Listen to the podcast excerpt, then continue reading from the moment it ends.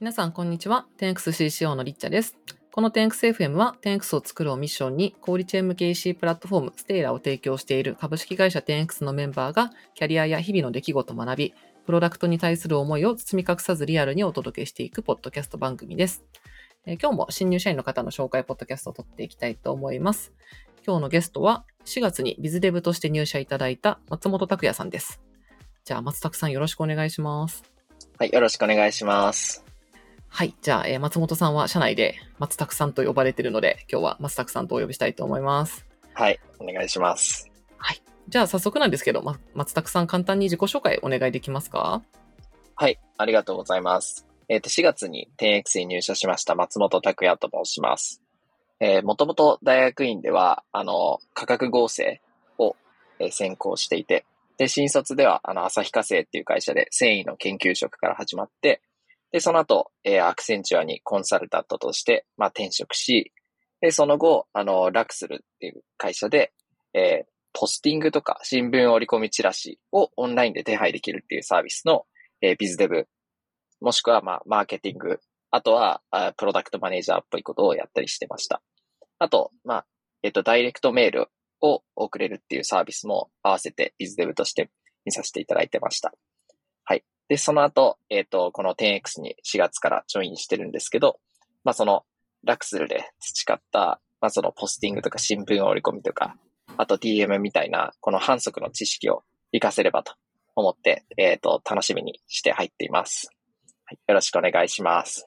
はい。ありがとうございます。すごい、あの、早速めちゃくちゃ活かされてますよね。あの、チラシのとかポスティングのとかが、ちょうど社内ですごい話が、なんでしょうね。いっぱい松拓さんに聞きに行く人がいるみたいな感じで。はい。こんなにチラシとかポスティングの知識が生きるっていうのは本当にびっくりしました。すごいタイミングがめちゃめちゃ良かったですよね。なんかちょうど社内でやろうとしているところに松拓さんがやってきたみたいな。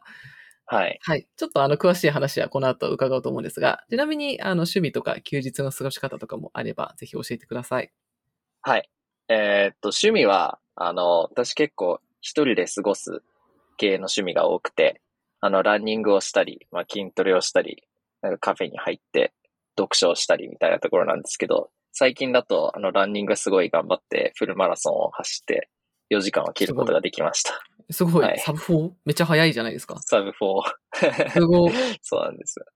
あとは、あの、まあ、基本的には、あの、双子の2歳の子供がいますので、まあ、その子育てに、あの、翻弄されています。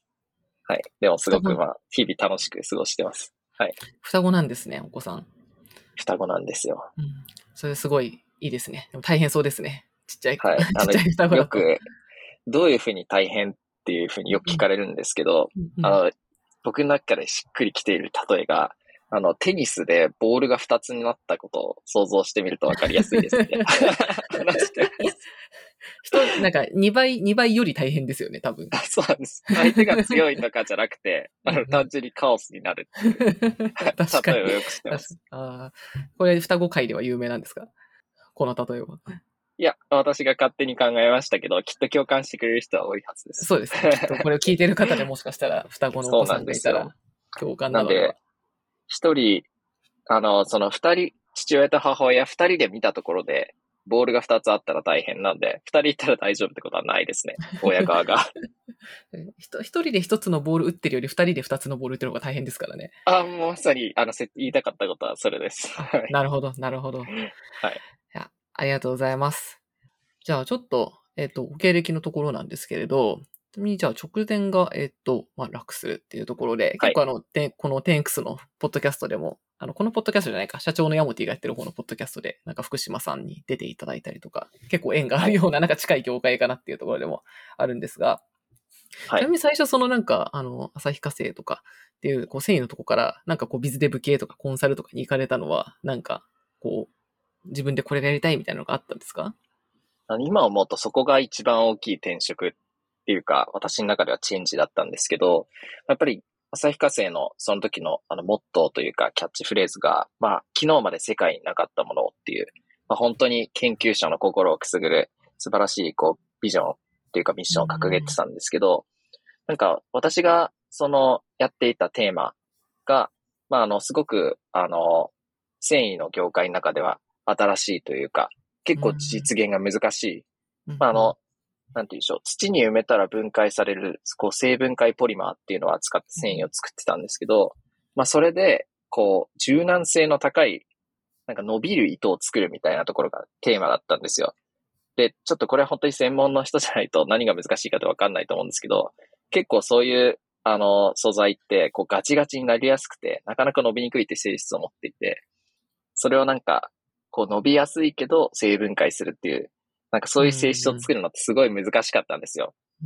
で、まあ、それを結構世界でもなかなかないようなこう技術を確立して、それをしかも安定して製造できるプロセスっていうのを確立したっていう、あの、素晴らしい、こう、はい、まあ、チームとしては成果を残したんですけど、ぶっちゃけあんまり売れなかったんですよね。で、まあその特許とかも取ったりして、で、すごいこの、いろ、あの、まあ注目されるべき、こう成果を上げたんですけど、まあ、ちょっとそんなになんかニーズベースで見ると、そんなに、なんて言うんでしょう、爆発的にヒットしたっていうわけでは、まあ正直なかったっていうところ。で、なんか私は、ちょっとそこから、あの、なんか、もっと、あの、新しいからすごいっていうことよりかは、あの、たくさん必要とされて、まあ、世界中に普及して、で、なんかビジネスとしてもこう戦略的に勝っていくみたいな。ちょっとなんかそっちの方が私の価値観に合うなっていう、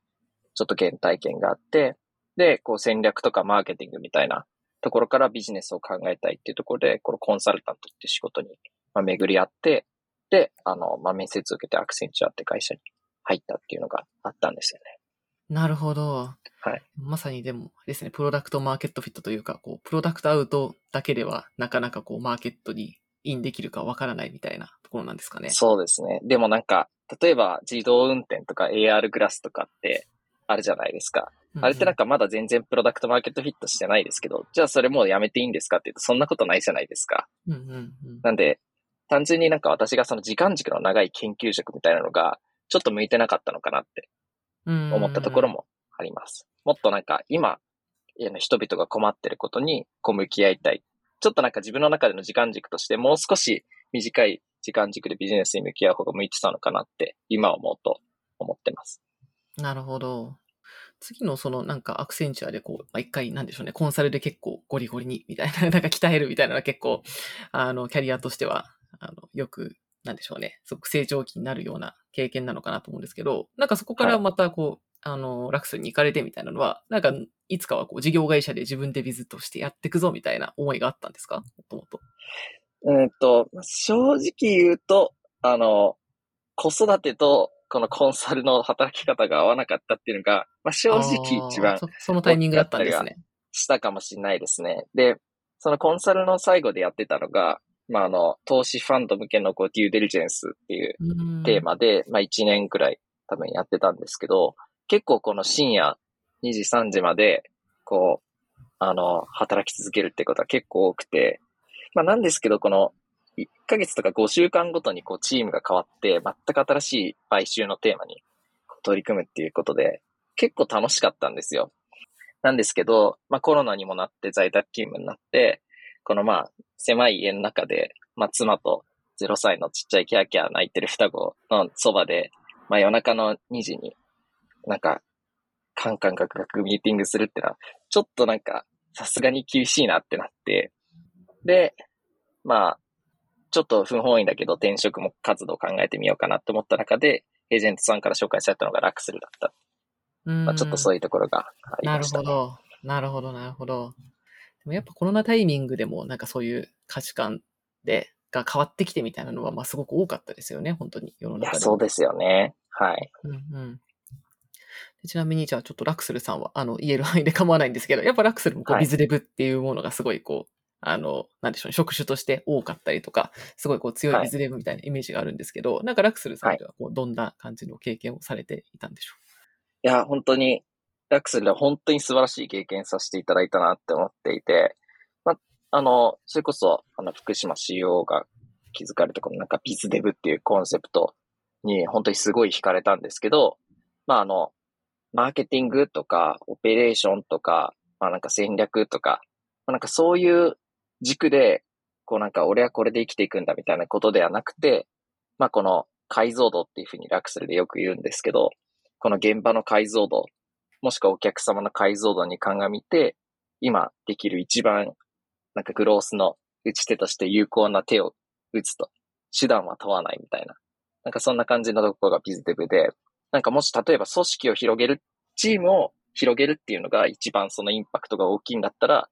なんだ、ビズデバンを採用ひたすら頑張るみたいな。それも全然ありだよみたいうーんなんかそういううん別に何やってもいい。だけど、解像度を高く仕組み化を進めて、みんなで協力し合ってインパクトを作ろうみたいな。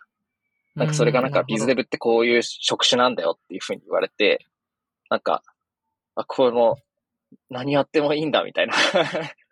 なんか結構そこに結構惚れ込んでしまったっていう。うんうんで、実際ラクスルに入ってビズデブってじゃあどういう仕事してんのっていうと、もうその通りで、うん。まあ本当に。に場合によっては本当マーケティングだけやるみたいな、その事業のフェーズとかインパクト次第でマーケティングだけやるとかも全然ありなんですけど、本当基本的には制約なく、ハウの制約はなく、こうなんか取り組めるっていうところ、本当に魅力的な仕事だったと思ってます。なるほど、なるほど。はい。なんかよくそのビズデブは総合格闘技みたいなことも言うじゃないですか。そのさっきおっしゃっていただいたような役割関係なく何でももうチャレンジしていくって、まあでもそれってもうまあ経営みたいな仕事でもありますし、なんかすごい難易度の高いことでもあると思うんですけど、そうやってなんかこう組織として、なんかみんなでこうビズデブの、なんでしょうね、スキルアップみたいな学び合いとか、例えばそのメンタリングとか、ビズデブとはかかるべしみたいな、なんか、なんでしょうね、学びの場みたいなのもあったりするんですか？それとも実践でもうみんな各自がやっていくって感じなんですか？意外と実践で各自がやっていく感じだったかもしれないです。たただ、なんかその、やっぱり、その繰り返し、その松本康金さんとか福島さんとかが、あの、こういうふうに解像度を高く持っていこうとか、こういうふうにこうシステム、まあ、仕組み化を極めていこうとか、あの、やっぱりチームでコーペレーションするには、あの、こういうことをしていこうっていうことを、メッセージを発するんですけど、なんか、ビズデブとは関わるべしっていうのはなかったですね。なんか、その、リアリティ、システム、コーペレーションって3つの、このなんか、ビえっ、と、バリューみたいなのがあったんですけど、まあなんかそれに沿って愚直に行動していけば、それはビズデブなんだみたいな、うんなんかそんな感じだったかもしれないです。なるほど、なるほど。いや、でもそ、でもさっきおっしゃっていただいた最初の、そのビズデブとはこういう存在だっていうのが、なんかそこまでクリアに言語化されてるのもすごいなと思いました。そうですよね。まあ、結構繰り返し、こうメッセージングいただいたことで刷り込まれたっていうのもあるのかもしれないです。なるほど。ありがとうございます。そしたらちょっと、まあ、ななぜ 10X へみたいな話なんですけど、そんなところから、はなんか 10X にこう出会った経緯とか、まあ、入社するのを決めたところを教えていただけますか？そうですね。まあ、あの、やっぱり、あの、きっかけとしては、あの、えっ、と、えー田村さんの名前かなんかでスカウトをいただいたっていうのがきっかけだったんですけど、そうなんですね。そうなんです。まあ、ただやっぱり一つ魅力的だなと思ったのは、その、まだ 10X が、あの、創業期というか、まだ上場しているわけでもなく、えっ、と、創業期、まだここから作っていくっていうフェーズだったっていうのがあるのと、まあ、あとはネットスーパーっていうテーマ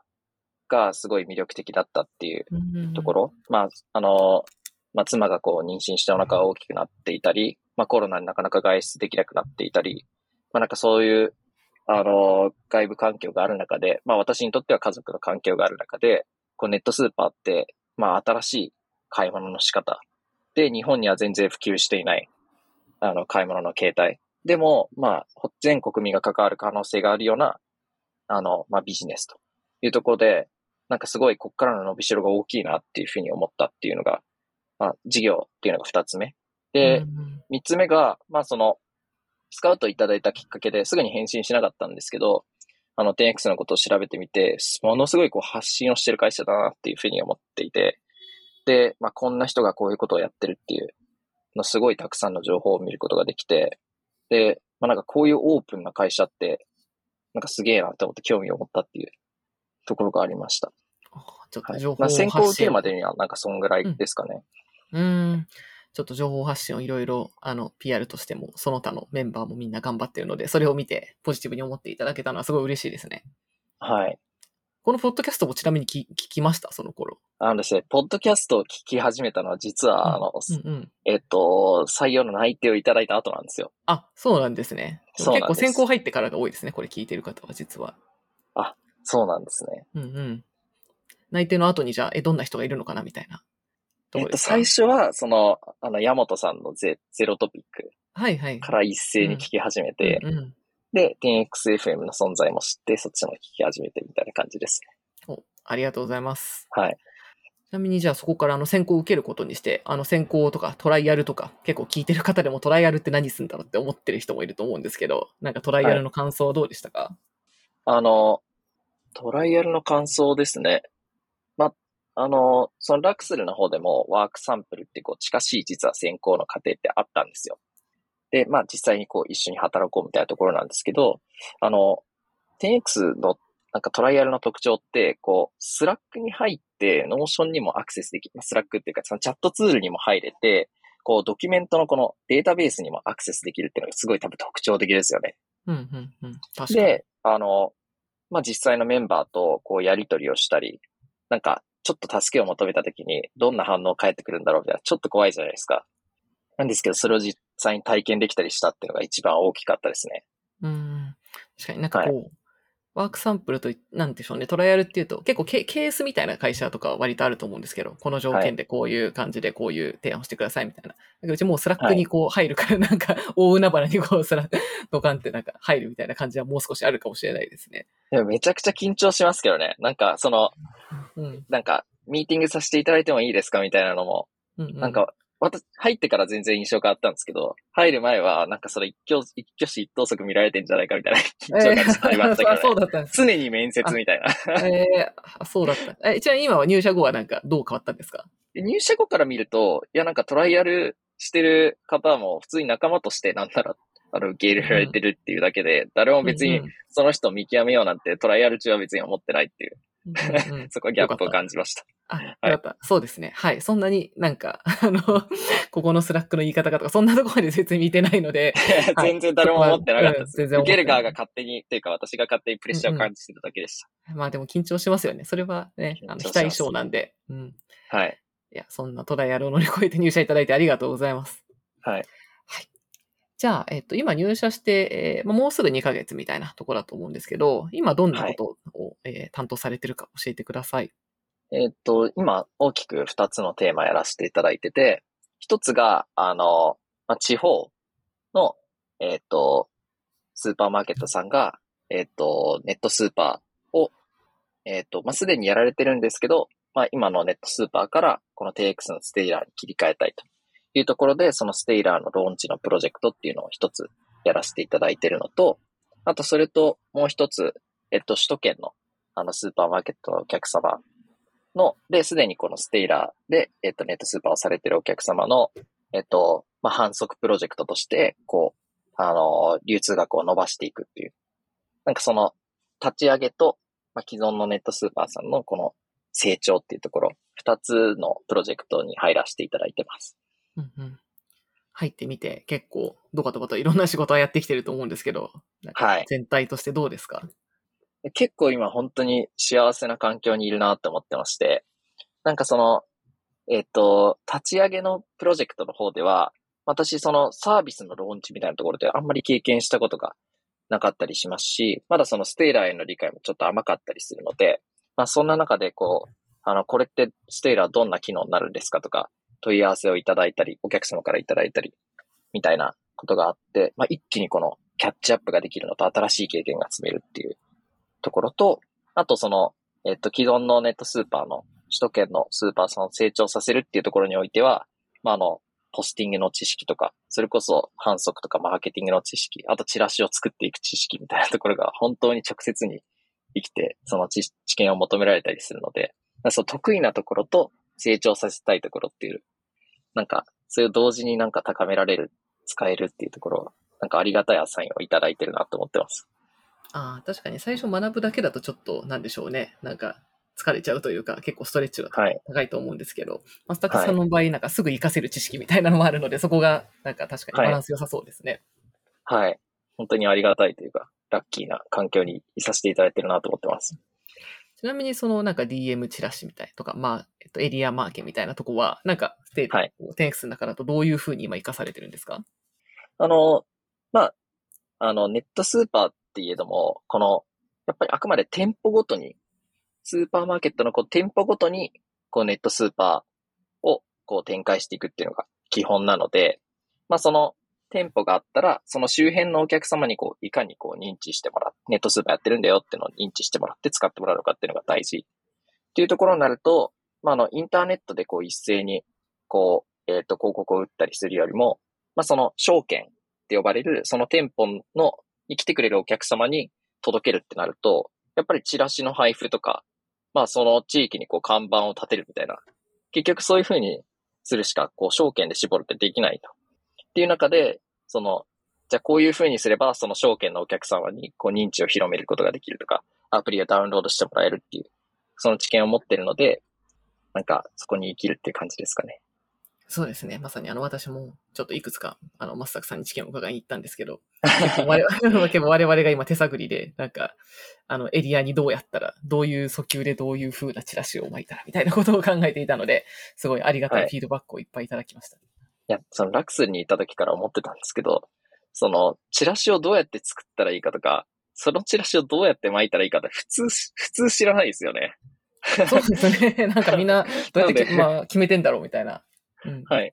そう、相当マニアックな知見だなって思いつつ、それがダイレクトに生きるのがすごい面白いです。そうですね。まさにまさに。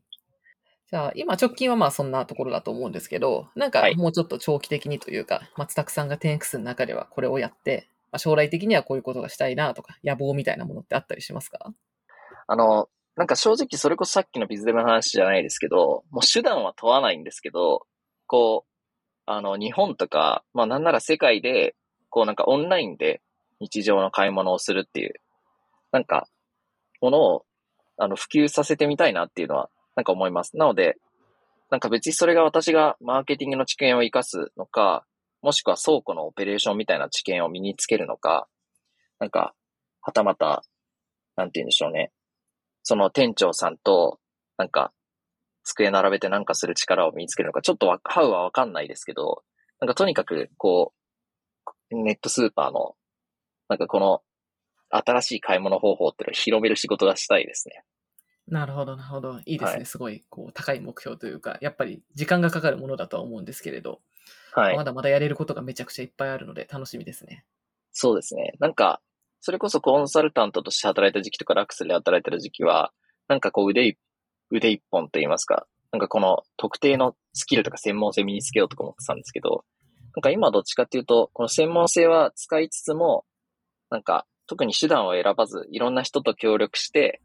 なんか目的を達成するみたいな。なんか自分のスキルを一本尖らせようみたいなことはあんまり考えてないかもしれないです。なるほど。ありがとうございます。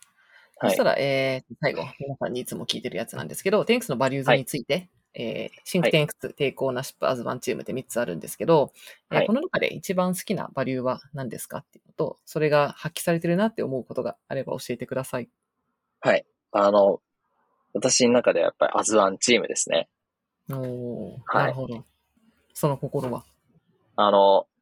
なんかそれこそ私がなんか苦手だなって思ったこととかで困ったなって思ったことがあると、それを Slack に困りましたっていうふうに言うと、ドドドドドっていろんな人が助けてくれて、しかもその道の一級の猛者みたいな人が、こうガッて助けてくれて、ミーティングしていいですかって言ったらいいですよって言って、すぐに力を借りれたり。まあもしくは、あの、なんか、ポスティングのことでこういうことを教えてくださいっていうふうになんかポンって Slack を、なんか飛んできて、あ、なんか始めまして、松本と言いますみたいなとこから始まって、こう、なんかすぐにミーティングが始まったりみたいな。なんかこうみんなで力を借り合って、なんか、この事業をうまくやろうっていう。なんかそれがすごい浸透してるのが、あの、すごく僕の中では驚きというか、あの、感動してる部分ですね。おそうなんですね。はい。そっか。よかった。ちょっと私はなんかもうだんだん慣れてきてるので、そこになんか、